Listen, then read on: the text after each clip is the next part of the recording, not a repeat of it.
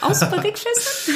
ja, ähm, nichts, was, was ich jetzt schon verraten kann, aber Okay. es wird auf jeden Fall nochmal eins, zwei neue Uhrenmodelle geben und ähm, es sind auch noch ein paar andere Produkte in der Planung. Ja. Okay, das heißt, man Aber- darf gespannt sein. Genau, und auch nicht, ich sag mal, auch ein bisschen vielleicht nochmal in eine andere Richtung als äh, viele Produkte, die so am Massenmarkt verfügbar sind. Also Mhm. auch eher so, so kleinere, interessantere Geschichten. Aber lassen wir uns mal überraschen.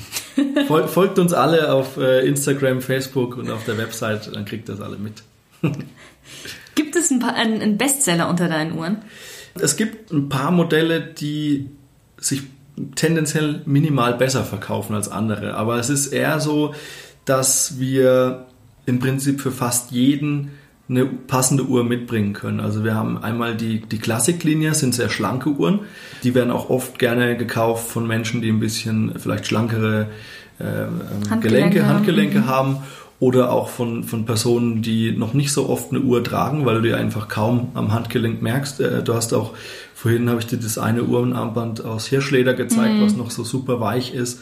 Das merkst du fast nicht am Handgelenk. Dann haben wir die Charakterlinie, die ist ein bisschen sportlicher. Die wird dann tendenziell eben gerne von Leuten gekauft, die so eine, so eine Alltagsuhr suchen, sage ich mal. Und dann haben wir noch ähm, ein Automatikmodell mit zwei verschiedenen äh, Uhrwerken. Einmal mit einem vergoldeten Ether-Uhrwerk und mit einem Nachbau von dem Uhrwerk, ein bisschen preiswerter, wo man dann eben komplett auch ohne Batterie unterwegs ist und eine langlebige Uhr quasi mit sich bringt. Und so gibt es dann eben, je nachdem, für welches Interesse und welches Anliegen, welchen Hintergrund äh, der Kunde quasi zu uns kommt, auch eigentlich für jeden eine richtige Uhr. Was gut ankommt, ist zum Beispiel ähm, das Korkarmband, weil es einfach was Besonderes ist und auch nochmal zu diesem Barrique-Thema eben perfekt passt. Wer ist denn so der Grand Pinot-Kunde? Als ich angefangen damit habe, dachte ich, dass es vor allem selbst Winzer zum Beispiel sind. Die gibt es als Kunde, definitiv. Die meisten Kunden sind aber eher so ein bisschen Individualisten. Also tatsächlich oft äh, sind es Menschen, die ein bisschen aus der Kreativbranche kommen. Auch äh, Menschen, die viel sich mit sich selbst so ein bisschen beschäftigen. Also ich habe auch zum Beispiel so Coaches und so weiter zum Beispiel. Ja, auch ähm, Leute, die sich mit der persönlichen Entwicklung oder auch mit der Entwicklung von anderen eben beschäftigen. Ärzte definitiv auch und natürlich ja Weinliebhaber sowieso. Ja, also vielleicht eine lustige Story. Ich stelle öfters mal auch auf so kleinen Märkten aus und Messen. ähm, und was mich dann am meisten freut, ehrlich gesagt, ist, wenn die Leute schon mal angezogen werden durch das Design, ohne dass sie den Hintergrund kennen. Ja. Kommen sie an, sagen, wow, cool, tolle Uhren und so weiter. Und dann erzähle ich, ja, und das Zifferblatt ist aus einem alten Weinfass gemacht. Und dann sagen, wow, cool, das ist ja noch cooler. Und, oh, und die sehen ja alle anders aus und so weiter. Und das ist eigentlich das Schöne. Aber das Tolle daran ist, dass sie erstmal von dem Design angezogen wurden und dann erst durch diese Weingeschichte und natürlich dann kommen die Geschichten oder die, die, die Links dann, oh ja, das ist ja was für den Toni, der liebt ja den Wein und so weiter. Und ja, also ganz querbeet, tendenziell Individualisten und schon äh, Weinliebhaber oder Menschen, die sich irgendwo mit Genuss beschäftigen. Einmal hatte ich den Fall, auch lustig, da wollte jemand die Uhr kaufen, hat er gesagt, oh, tolle Uhr, super Uhrwerk und so weiter, alles klasse. Und dann habe ich die Geschichte erzählt mit dem Wein und dann sagte er, hm, ich trinke ja gar keinen Alkohol. Ich sag, ja gut, macht ja nichts, wenn dir die Uhr gefällt, dann nimmst du doch mit. Hm, ja, das muss ich mir jetzt nochmal überlegen. Er hat sie dann final mitgenommen, aber war dann eigentlich eine lustige Geschichte, weil das genauso die, die konträre Reaktion war Ja. zu, zu dem, was ich eigentlich dann von vielen anderen Kunden eigentlich kenne. So wie du den, deinen Kunden jetzt beschreibst, dann ist das für mich schon auch jemand, der sich wirklich etwas gönnt. Ja, Also für sich selber etwas gönnt. ja. Gar nicht so sehr für das Außen, sondern für sich selber. Zum, ja, zum Teil, ja. ja. Aber es ist auf jeden Fall definitiv ein Punkt, der mit, mit da reinkommt, ja. Du hast ja jetzt sowohl eine Linie für Frauen als auch für Herren. ja. Würdest du sagen, dass tendenziell eher Herren die Uhren kaufen oder ist es relativ ausgeglichen? Es ist tatsächlich relativ ausgeglichen. Ähm, was auffällt, ist, dass oftmals die Frau für den Mann äh, so ein bisschen entscheidet äh, oder den Impuls auf jeden Fall gibt. Das ist tatsächlich äh, beobachtbar. Also auch auf den Märkten dann teilweise bleibt dann die Frau stehen und schaut sich die Uhr an und dann sagt der Mann, oh, willst du eine Uhr kaufen? Und dann sagt sie, nee, die ist für dich. Und dann kommt der Mann und sagt, oh ja, die sieht aber echt toll aus. das ist schon zu beobachten. Kommen wir mal zum Thema Männlichkeit. Mhm. Was ist denn für dich Männlichkeit? Männlichkeit ist für mich auf jeden Fall ein dehnbarer Begriff und es gibt viele Eigenschaften, die vielleicht mit Männlichkeit assoziiert werden, die eigentlich genauso gut auf, auf Frauen äh, zutreffen können. Und gleichzeitig glaube ich, dass es sehr von Person zu Person ähm, auch unterschieden wird. Ich, deswegen würde ich die Frage eher vielleicht beantworten, was sind Eigenschaften, die ich bei einem Mann als positiv einschätze äh, oder Werte. Und das ist definitiv einen Charakter zu haben, eine eigene Meinung zu haben, gleichzeitig aber nicht unverbesserlich zu sein. Ich glaube, das ist, das ist sehr wichtig.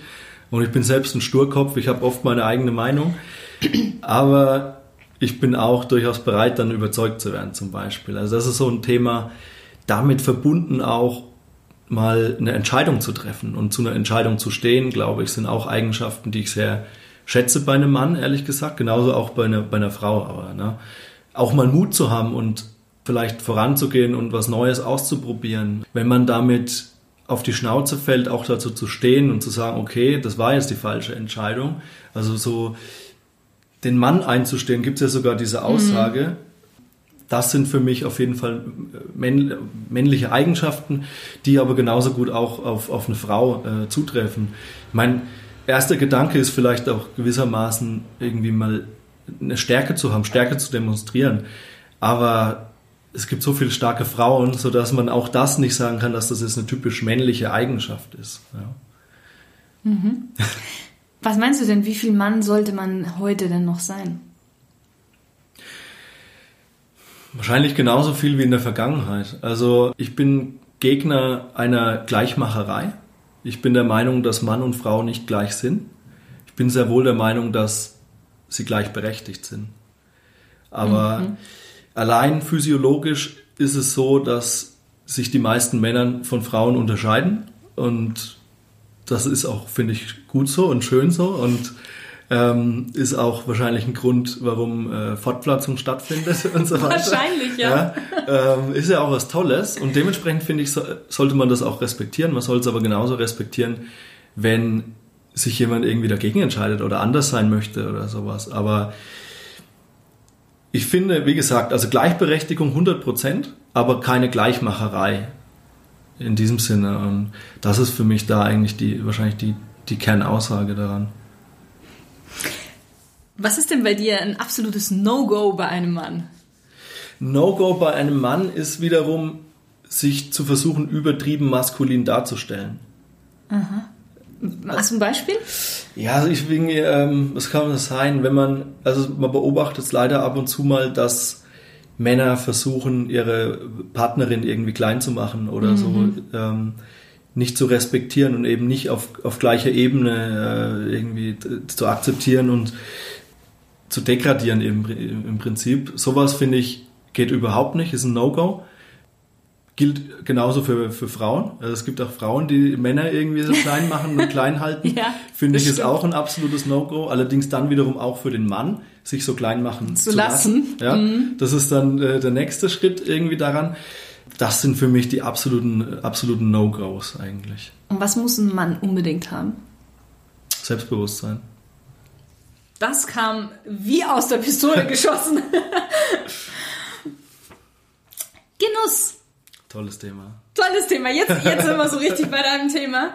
Wie definierst du denn Genuss? Ähm, Genuss ist für mich das bewusste Wahrnehmen.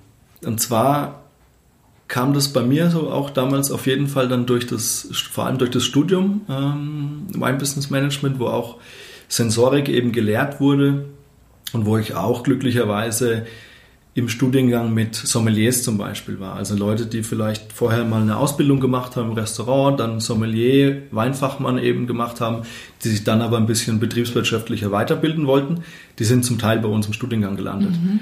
Und da auch viele Freundschaften entwickelt, die heute auch noch bestehen. Und die Jungs und Mädels haben mich, haben mich dann auch an den Wein wirklich rangeführt, nochmal über das Studium hinausgehend.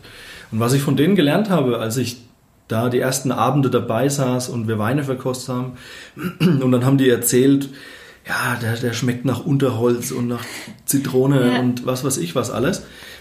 Ich fand es toll. In dem Moment konnte es aber nicht, vielfach nicht so richtig ausdrücken. Ich habe dann schon so ein paar Assoziationen, zum Beispiel, ähm, mein Vater geht gern Pilze sammeln. Mit dem war ich mhm. Pilze sammeln. Und dann haben wir so einen alten Bordeaux getrunken und habe gesagt, der riecht so, wie wenn ich mit meinem Papa Pilze sammeln gehe, im Wald. Ja, aber so diese, diese Assoziation dazu entwickeln, muss man lernen. Und ich habe dann gefragt, ja, wie habt ihr das eigentlich gelernt? Und die haben gesagt, ja, ganz einfach, jedes Mal, wenn du jetzt was kochst und isst, bevor du reinbeißt, riech erstmal dran. Wenn du einkaufen gehst und du läufst durch die Gemüseabteilung, nimm mal die Zitrone in die Hand, riech mal und mach dir den Moment bewusst. Deswegen sage ich Bewusstsein. Du musst, oder Genuss ist wirklich ein Moment bewusst wahrzunehmen und zu genießen. Mhm. Und das ähm, ist auch der Fall übrigens, oder für mich persönlich, wenn du, keine Ahnung, du fliegst irgendwo in Urlaub oder so, sitzt am, am Strand, äh, am Meer, hast diese Seebrise und trinkst jetzt irgendwie vielleicht gerade einen tollen Wein oder einen, einen tollen Kaffee, einen Espresso oder sowas. Und dann ist es auch dieses bewusste Wahrnehmen dieses Moments, dass du gerade eine tolle Aussicht hast. Du riechst an dem Espresso, da ist Kraft drin, da ist voller Geschmack, dann trinkst du dran, hast in den Mund, dann, macht, dann kommt noch die Energie von dem Koffein. Und das ist für mich dann auch Genuss, dieses, den ganzen Moment wahrzunehmen. Es ist nicht nur der Espresso, der, aber es ist auch nicht nur die Aussicht, sondern es ist dieser gesamte Moment. Und um den wahrzunehmen, muss man sich auch mal kurz dann aus der Gedankenwelt irgendwo befreien und den Moment eben aufnehmen. Mhm. Ja, schön, schön beschrieben. Hat sich das dann bei dir wirklich verändert, nachdem du das gelernt hast, den Wein, sage ich mal, richtig zu, zu schmecken, auch auf andere Sachen? Wie du jetzt gesagt hast, zum Beispiel beim Einkaufen, dass du jetzt auch mal, oder beim Kochen, mhm. dass du da wirklich dran riechst und, und. Absolut, absolut. Ich glaube auch, also es, es kam natürlich dadurch, ich habe gerade noch mal so ein bisschen drüber nachgedacht, ich, es kommt auch sehr viel durch durch meine Erziehung oder wie ich aufgewachsen bin, in welchem Umfeld. Also ich, ich komme eben ähm, aus dem Dorf, äh, aus der fränkischen Weingegend und meine Eltern hatten da oder haben glücklicherweise auch einen Garten, wo wir dann schon immer Tomaten und Kräuter und alles mögliche Salat angebaut haben. Und auch jetzt hier in München habe ich dann noch meinen Balkon und da steht auf jeden Fall immer Thymian, Rosmarin, äh, Basilikum, Salbei und solche Kräuter, weil auch da wirklich dieses bewusste Wahrnehmen stattfindet. Und ich koche auch unheimlich gerne. Ich backe nicht gerne. Der Grund dahinter ist, dass man beim Backen nicht so viel rumprobieren kann. Stimmt, da muss man da sich wirklich an die Maße halten, ja, weil genau. sonst geht's daneben. Und das kann ja, ich ja. nicht. Das ist dann so nach, nach Vorgaben arbeiten ist nicht mein Ding. Ich bin dann lieber, ich schmeiß mal das rein, schmeiß mal das rein. Ab und zu landet es dann auch mal in der Mülltonne, äh, aber meistens passt es dann doch, weil es ist wirklich so dieses Herumprobieren und mit Aromen arbeiten dann mhm. auch und auch da wiederum immer offen, Augen offen halten, was in anderen Ländern, wenn ich im Urlaub bin oder so, dann versuche ich immer lokale Speisen zu probieren und Gewürze und zu gucken, wie die das machen, weil es gibt so viele tolle verschiedene Arten auch Gerichte ja. zuzubereiten. Das ist für mich ein, ein super spannendes Thema. Du hast es ja am Anfang schon so ein bisschen gesagt, was bedeutet denn für dich Wein? Stil. da schließt sich der Kreis. Stil und Genuss. Wein ist, Wein ist ein ganz, ganz tolles Thema und auch viel weniger, ja, ich möchte nicht sagen viel weniger kompliziert, aber viel einfacher zugänglich, als, als ähm, es im Allgemeinen wahrgenommen wird. Ich glaube, dass da sich in der Vergangenheit viel getan hat, in den, speziell in den letzten Jahren, weil es extrem viele junge Winzer gibt, die auch versuchen, jüngere Zielgruppen anzusprechen, tolle mhm. Etiketten drauf machen, die dann auch schon ein bisschen ausdrücken, was drin die ist. Die Etiketten werden ja immer, immer mehr funky irgendwie. Ja, das funky. ist nicht mehr so dieses klassisch genau. alte irgendwie. Ja. ja, das zum einen und zum anderen drücken sie auch immer mehr oder im Idealfall immer mehr aus, so ein bisschen was drin ist. Also wenn du jetzt so ein funky Etikett siehst, dann erwartest du da keinen komplexen schweren Bordeaux, der dir den Mund irgendwie zusammenzieht, weil so viel Kanine drin sind, sondern da erwartest du einen funky Wein, den du dir einschenkst und dann gehst du ab auf die Tanzfläche zum Beispiel. Ja? Also, und das ist für mich Wein dann auch wiederum diese Vielfalt, einfach eine unfassbare Vielfalt darzustellen und zum Beispiel ist auch in Verbindung mit einem Essen nochmal den letzten Schliff zu verleihen, was ich auch, was für mich so ein unfassbares augenöffnendes Erlebnis war, war zum Beispiel, als ich mein erstes wirklich gutes Food and Wine Pairing genießen durfte und ich dann wirklich gemerkt habe, wow, dieser der Wein hat es im Prinzip wie so eine Prise Salz oder sowas nochmal ein komplett anderes Geschmacksbild ähm, mhm. in diese Komposition gebracht. Was muss denn ein Wein haben, damit er wirklich gut ist? Er muss zu dem Moment passen, würde ich sagen. Es, also ein, ein guter Wein kann ganz verschieden sein. Ne? Also es, die Frage ist eigentlich, zu was soll er denn jetzt gerade passen? Also es kann, ich hatte auch schon Erlebnisse, auch jetzt sage ich mal, ähm, mit meiner bisschen geschulteren Zunge inzwischen oder geschulteren Gaumen, wo ich einen, einen, ganz günstigen, einfachen Wein getrunken habe und er hat jetzt einfach zu dem Moment dann gepasst. Ja? Weil, also es geht auch nie immer um den Preis, oder? Nee, auch, ich würde sagen, bis 10 Euro geht's oder sind die Unterschiede, die der Preis macht, deutlich gravierender als dann bei, bei teureren Weinen, vor allem dann auch für vielleicht für den Weineinsteiger schmeckbar, um über Wein zu lernen und sich einzutrinken, in Anführungszeichen, mhm. ist meine Empfehlung auf jeden Fall mal mit günstigeren Weinen anzufangen und sich dann lieber zu erhöhen, als mit den teuersten großen Namen anzufangen, weil sonst lernt man nie, ähm, was Wein wirklich bedeutet. Und auch wenn, wenn ich jetzt zum Beispiel mal auf einer Weinmesse unterwegs bin und ich probiere Weine, versuche ich immer mit der Basisqualität des Winzers anzufangen, weil die eigentlich sagt, wie er sein Handwerk macht. Und alles, was dann on top kommt, klar, ist dann im, im besten oder im, im Normalfall nochmal eine Steigerung. Aber wenn der Basiswein schon mal schlecht ist, dann kannst du eigentlich fast davon ausgehen, dass der Rest auch nichts taugt. Also der das ist, glaube ich, ein sehr guter Tipp, dass man erstmal den Basiswein. Ja. ja, das ist das Handwerk und das muss gut sein. Okay. Was ist denn dein aktueller Lieblingswein? Hm. Beziehungsweise ich habe zwei Fragen. Was ist dein aktueller Lieblingswein? Und hast du einen Wein für so ganz besondere Momente, wo du sagst, so, so spezielle Momente? Ja. Ich kriege die Frage oft gestellt, was ist dein Lieblingswein? Und die Antwort ist immer, es kommt drauf an. Also ich habe nicht, ich habe Rebsorten, die ich sehr gerne trinke oder bevorzugt trinke. Ich trinke gerne Spätburgunder, also Pinot Noir. Ich trinke aus Deutschland gerne Riesling. Ich trinke gerne Silvaner aus dem Frankenland zum Beispiel. Ich trinke gern Blaufränkisch aus Österreich. Ich trinke ähm, Burgunderweine generell eigentlich gerne. Also es gibt sehr, sehr viele unterschiedliche Weine, die ich gern trinke. Ich trinke gern Chianti, also alles Mögliche, gern Rioja, alles, also ganz schwer zu beantworten, man merkt es wahrscheinlich schon. ja.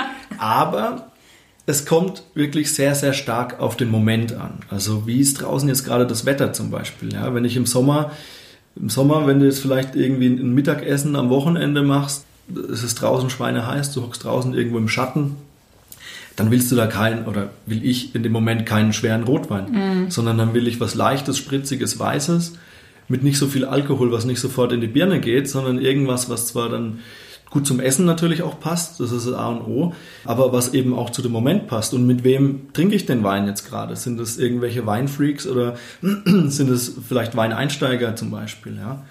Und, und wie ist der Moment gerade, wenn es ähm, wenn die Leute jetzt gerade irgendwie absacken oder schlapp sind, dann ist vielleicht mal ein Freshmaker was Richtiges. Dann machst du mal einen Champagner auf oder sowas. Also gibt es ganz unterschiedliche Möglichkeiten. Und jetzt den Wein für den speziellen Moment? Für den speziellen Moment würde ich wahrscheinlich mit sehr großer Wahrscheinlichkeit zu einem Spätburgunder oder Pinot Noir greifen, weil das zu einem gereifteren dann auch äh, eben entweder aus dem Burgund oder gibt es auch ein paar tolle Sachen aus Deutschland. Da würde ich zu so einem Wein greifen, weil das ein Wein ist, der mich philosophieren lässt. Der sich dann im Glas vom ersten bis zum zweiten bis zum dritten Glas zehnmal noch verändert und der, der eine Geschichte erzählt im Prinzip. Das mhm. sind dann tolle Weine für tolle Momente, weil dann, dann kann man mit dem Wein quasi philosophieren über den tollen Moment, den man jetzt gerade genießt, sozusagen. Wie oft trinkst du Wein? selber? Ähm, wie oft trinke ich Wein? Äh, nicht jeden Tag. Das wäre ungesund. Oder, oder kommt auf die Menge an.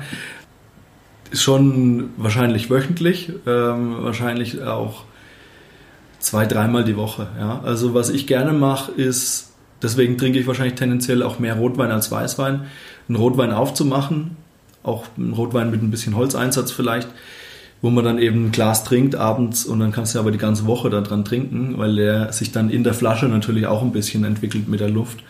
Und ähm, das ist dann so. Wie hält denn dann der Rotwein da am besten? Weil ich mache das auch gerne, dass ja. man das dann nicht dann eben auf einmal trinkt, aber ja. ab und zu ist es dann auch schon mal passiert, dass der dann gekippt ist ja, oder genau. kaputt gegangen ist. Ja, also das kommt auch sehr auf den Wein an. Wenn du jetzt einen gereifteren Wein hast, der eben schon ein paar Jahre alt ist, dann ist die Tendenz auch höher, dass der schneller getrunken werden kann, muss, in Anführungszeichen.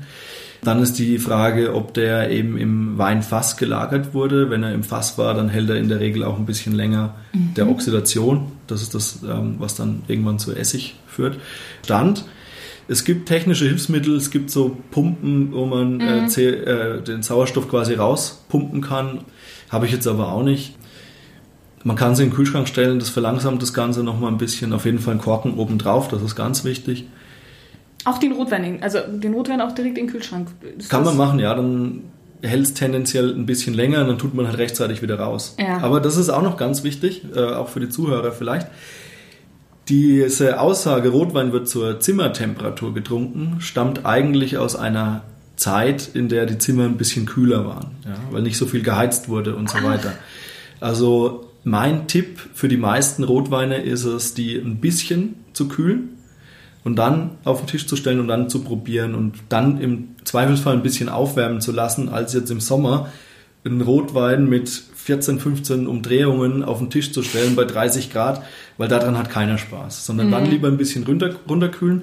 Merkt man übrigens auch, wenn man mal in Länder wie Portugal oder so geht, da kriegt man immer einen gekühlten Rotwein dann ein bisschen auf den Tisch gestellt. Zumindest nicht 25, 30 Grad warm.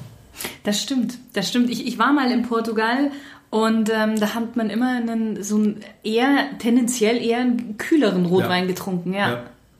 Das tut dem Wein sonst nicht gut, weil er sonst so alkoholisch dann oftmals wird in der, in der Sensorik. Und deswegen lieber ein bisschen kühler trinken. Mhm. Abgesehen von Wein, ja. wie genießt du denn sonst so dein Leben? Ach, das fängt an, äh, indem man einen guten Kaffee trinkt. Ich war auch ähm, letztes Jahr in China im Urlaub, habe da den grünen Tee auch leben, lieben und, und schätzen gelernt, der auch eine besondere Wirkung ähm, nochmal hat, finde ich, weil er ein bisschen langsamer wirkt als jetzt ein Kaffee, aber dafür ein bisschen mhm. länger und auch allgemein finde ich eine sehr, sehr positive Eigenschaft hat. Gibt ja auch verschiedene gesundheitliche Vorteile, die er dann mit sich bringt, zum Beispiel. Also, das ist definitiv so ein Genussthema. Aber das also das erstreckt sich bei mir über alle möglichen Bereiche. Auch ein, zum Beispiel Brot finde ich, beim Brot gibt es so große Qualitätsunterschiede und Genussunterschiede, wo ich dann auch gern so ein, so ein Steinofenbrot mit einer dicken Kruste zum Beispiel mal esse und dafür lieber eine halbe Woche überhaupt kein Brot esse ähm, und dafür mal so ein gutes zum Beispiel. Also da streckt sich raus und generell, wie gesagt, ich versuche immer auch wenn ich im Urlaub bin oder so, die regionalen Dinge auszuprobieren. Also ich war vor zwei, drei Wochen war ich in Hamburg und mein Kulturprogramm beinhaltet dann auch in Hamburg das beste Fischbrötchen. So Stimmt, da hatten wir ja telefoniert, da wolltest, du, da wolltest du ja eine Recherche des ja. besten Fischbrötchens ja. machen quasi. Genau, und das ist für mich dann auch wirklich ähm, Alltagsgenuss. Und das Genuss muss auch nicht immer teuer dann sein, sondern es muss einfach vernünftig gemacht sein ja, mhm. gute Qualität mit sich bringen. Mhm. Wie wichtig ist es denn, bewusst zu genießen, beziehungsweise gab es bei dir einen gewissen Punkt, ab dem du angefangen hast, wirklich bewusst zu genießen? Es war wahrscheinlich schon im Rahmen dieser, dieses Studiums im, im Weinbereich, was das ganze Thema zumindest geschärft hat bei mir. Und was so die Grundlage gebildet hat, dann ausgehend vom Wein eben auch in ganz andere Bereiche noch zu gehen und den Genuss zu versuchen zu verstehen und, und, und zu, weiterzuentwickeln zum Beispiel. Aber ich hatte auch, fällt mir jetzt gerade ein, ich hatte schon auch in der Schule Wahlfach. Da gab es damals wirklich äh, ein Wahlfach, da konnte man dann wählen. Ich weiß gar nicht, was es alles war. Entweder Werken, Hauswirtschaft und noch irgendwas. Und eigentlich jetzt so nachbetrachtet, überraschenderweise habe ich nicht Werken genommen, sondern Hauswirtschaft. Wahrscheinlich, weil ich dann, weil da meine Kumpels dann auch mit rein sind oder so. Auf jeden Fall habe ich da eigentlich so ein bisschen die Basics vom Kochen gelernt. Und ich finde es immer, man trifft ja schon ab und zu auch Menschen, die sagen, sie können nicht kochen, zum Beispiel. Ja. Mhm. Und das ist für mich dann echt überraschend, weil eigentlich, ich glaube, jeder Mensch kann kochen. Man muss sich nur trauen und ein bisschen ausprobieren. Und ich sage dann immer, wie, du kannst nicht kochen. Komm, wir kochen mal zusammen, das ist überhaupt nicht schwer. Ja, und man kann sich auch steigern, man muss ja dann nicht gleich versuchen, das perfekte Steak zuzubereiten, sondern dann kocht man halt erstmal Pasta mit einer Soße oder so. Wobei Pasta ist auch schon wieder die perfekte Pasta. Ja, aber Pasta ist nicht so und die Soße, das ist, das ist ja auch eine Wissenschaft für sich eigentlich. Das auf jeden Fall. Aber mal so eine, so eine Basis zumindest ja. äh, zu, zu, herzustellen, ist ja eigentlich ganz, ganz einfach. Ja gut, Kochen, ich glaube, es ist so wie bei jedem anderen Sache auch. Man muss es einfach erstmal tun. Ja. Kochst du gerne? Total. Total. Ja ich, ich liebe es zu kochen. Also ja.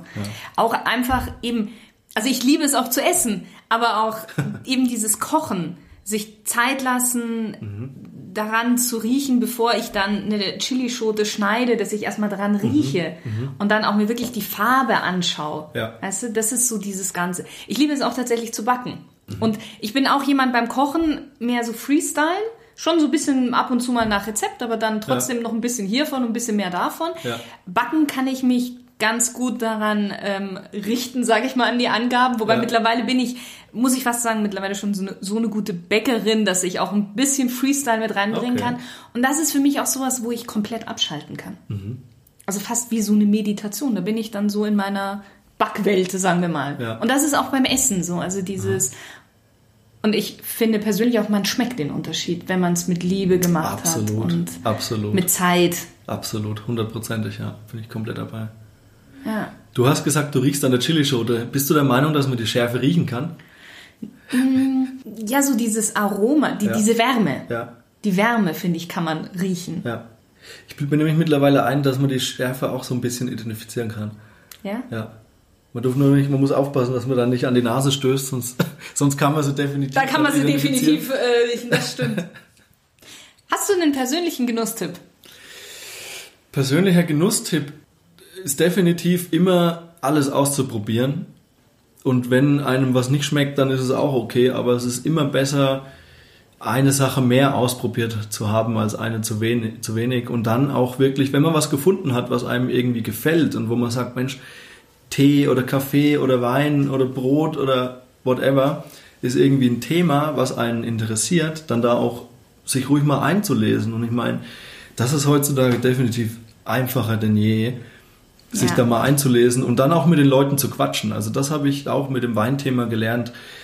Diejenigen, die sowas dann wirklich auch genussvoll herstellen, das sind die besten Lehrer dann auch und die freuen sich dann auch, ähm, wenn sie erzählen dürfen. Also auch gerade beim Wein, ne, ist ja auch oftmals bei jüngeren Leuten dann so eine Scheu und oh, ich weiß gar nicht, wie ich jetzt fragen soll, ob ich den mal probieren darf.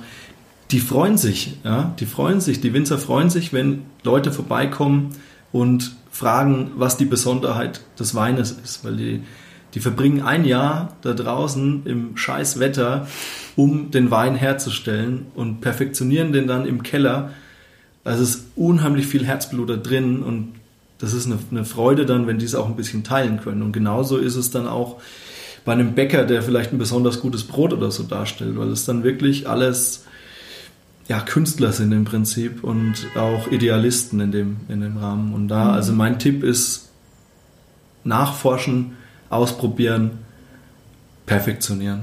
Mhm. Schönes Ende eigentlich. Wir sind nämlich jetzt fast beim Ende. Jetzt schon. Ja. Absolut flott. Aber wir haben noch eine Smalltalk-Runde. Okay. Wieder mit einem Satz, beziehungsweise mit einem Wort, beziehungsweise ich denke, es werden ein paar mehr Wörter sein. Welche drei Dinge muss man unbedingt einmal in seinem Leben gemacht haben? Puh. Im Ausland gelebt haben, eine größere Reise alleine durchgeführt haben um Zeit zu haben, mal wirklich über sich selbst nachzudenken und losgelöst von zu vielen Fremdeinwirkungen und Fremdmeinungen zu sein und wirklich mal zu überlegen, was ist eigentlich für mich wichtig. Und einen dritten brauchen wir noch, ne? Ähm, Champagnerfrühstück gemacht zu haben. Okay. Welches Buch muss man gelesen haben? Ein Buch, was mich sehr, sehr positiv beeinflusst hat, war, äh, ist von Seneca über die Ausgeglichenheit der Seele.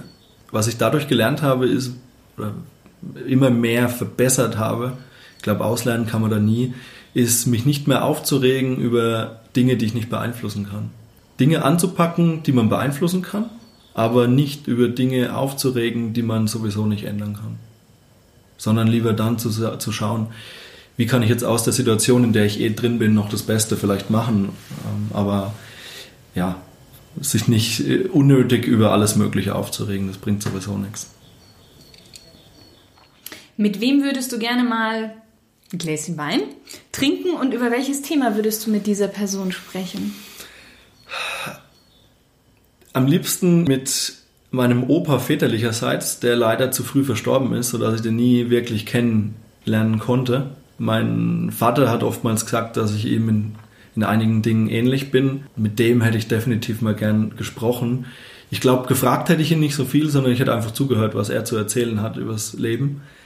Heutzutage, ich glaube, es wäre witzig, mal mit äh, Donald Trump äh, zusammen zu sitzen, um einfach mal zu verstehen, wie er wirklich drauf ist und wie so seine Gedankenwelt sich zusammensetzt und vielleicht auch die ein oder anderen Themen mal zu besprechen beim guten Wein. Vielleicht würde es auch sein Mindset ein bisschen ändern in manchen Dingen. Ja, so, das, die zwei Möglichkeiten jetzt einfach mal. Was ist denn dein größter Traum, den du dir noch erfüllen möchtest? Ich habe, es gibt, also das Leben ist hoffentlich noch lange, dementsprechend gibt es sehr, sehr, sehr, sehr, sehr viele Dinge, ein Thema, ich meine, das ist, das werden sich die meisten Zuhörer jetzt wahrscheinlich schon denken, ist irgendwann mal selbst vielleicht einen Wein äh, zu machen. Das wäre definitiv ein, ein, ein, super großes Thema und ein Traum, den ich mir mal erfüllen möchte eines Tages. Welche drei Ratschläge würdest du deinem zehn Jahre jünger nicht geben? Ich würde sagen, mach dich nicht so verrückt, weil ich vor zehn Jahren definitiv mich über sehr viele Dinge verrückt gemacht habe, sehr viel mehr als heute wahrscheinlich. Ich würde sagen, sei nett zu deinen Eltern. Und ich würde sagen, mach den Rest genauso, wie du es gemacht hast. Ganz zum Schluss haben wir immer noch die Hörerfrage und die Aha. kommt diesmal von Fabian aus Regensburg, also okay. gar nicht so weit weg. Und der sagt oder fragt, Ideen haben viele, aber sie dann noch umzusetzen machen wenige. Mhm. Was sind deiner Meinung nach die wichtigsten Fähigkeiten für die Realisierung einer Vision? Oh, sehr gut. Das Wichtigste ist meiner Meinung nach, dass man wirklich hinter der Idee steht. Weil man, also jetzt, wenn man es aufs, aufs Geschäftsleben irgendwo bezieht, aber es geht, gilt vermutlich auch genauso fürs Privatleben, wenn man selbst nicht überzeugt ist zu 100% von der Idee, egal um was es geht, dann kann man nur sehr schwer oder gar nicht andere Leute davon überzeugen. Und daher ist es unfassbar wichtig, dass man wirklich selbst von der Idee überzeugt ist. Und ich meine, Ideen hat man viele definitiv. Die Frage ist, lässt sich es auch umsetzen? Und mhm. um diese Umsetzung überhaupt zu ermöglichen, bedarf es ja in ganz vielen Fällen erstmal ein Haufen Arbeit. Also ich habe vorhin ja kurz äh, erzählt, wie es bei den Uhren war, wo es dann wirklich eineinhalb, zwei Jahre gedauert hat, bis ich da ankam. Und was mich da immer angetrieben hat, war, dass ich hundertprozentig von der Idee überzeugt war und es mir selbst und anderen beweisen wollte, dass ich, dass ich das jetzt umsetze. Und genauso, glaube ich, ist es, ist es bei egal welcher Idee. Man muss wirklich hundertprozentig dahinter stehen, Feuer und Flamme sein und sich gar nicht so sehr von anderen Leuten beeinflussen lassen, wenn man wirklich eben überzeugt davon ist, weil es gibt auch Sachen, keine Ahnung, ich meine, irgendwann wurde mal das Rad erfunden, da haben bestimmt auch viele Leute gesagt, ja, ein Rad, so ein Schmarrn, das braucht doch keiner.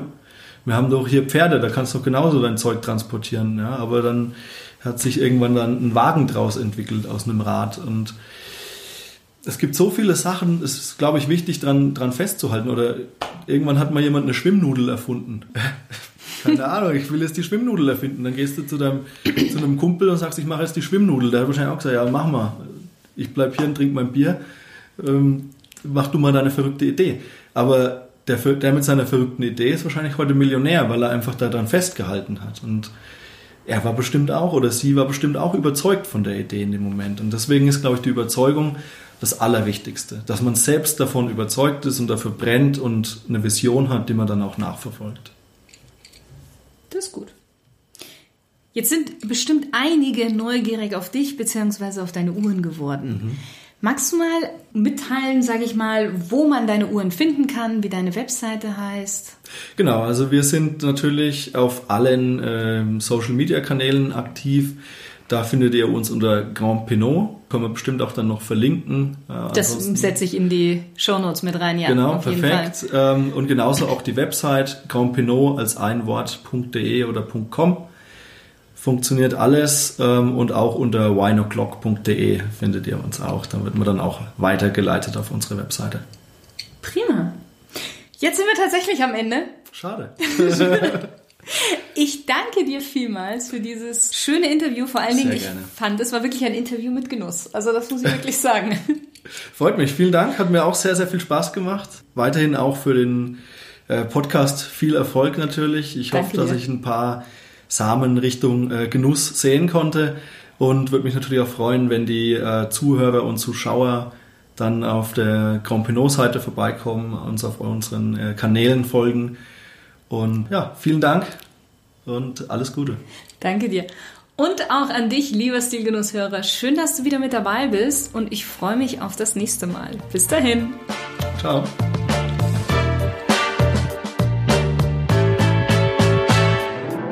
Hat dir die Folge gefallen? Dann geh doch schnell zu iTunes und gib deine ehrliche Rezession ab. Ich freue mich sehr über deine Bewertung. Und solltest du jemanden im Kopf haben, den du mit dieser Episode inspirieren möchtest, dann hilf mir, den Stilgenuss-Podcast unter die Leute zu bringen, beziehungsweise in deren Ohren, und leite ihm einfach den Link zu dieser Folge weiter. Danke dir. Bis zum nächsten Mal. Deine Shirin.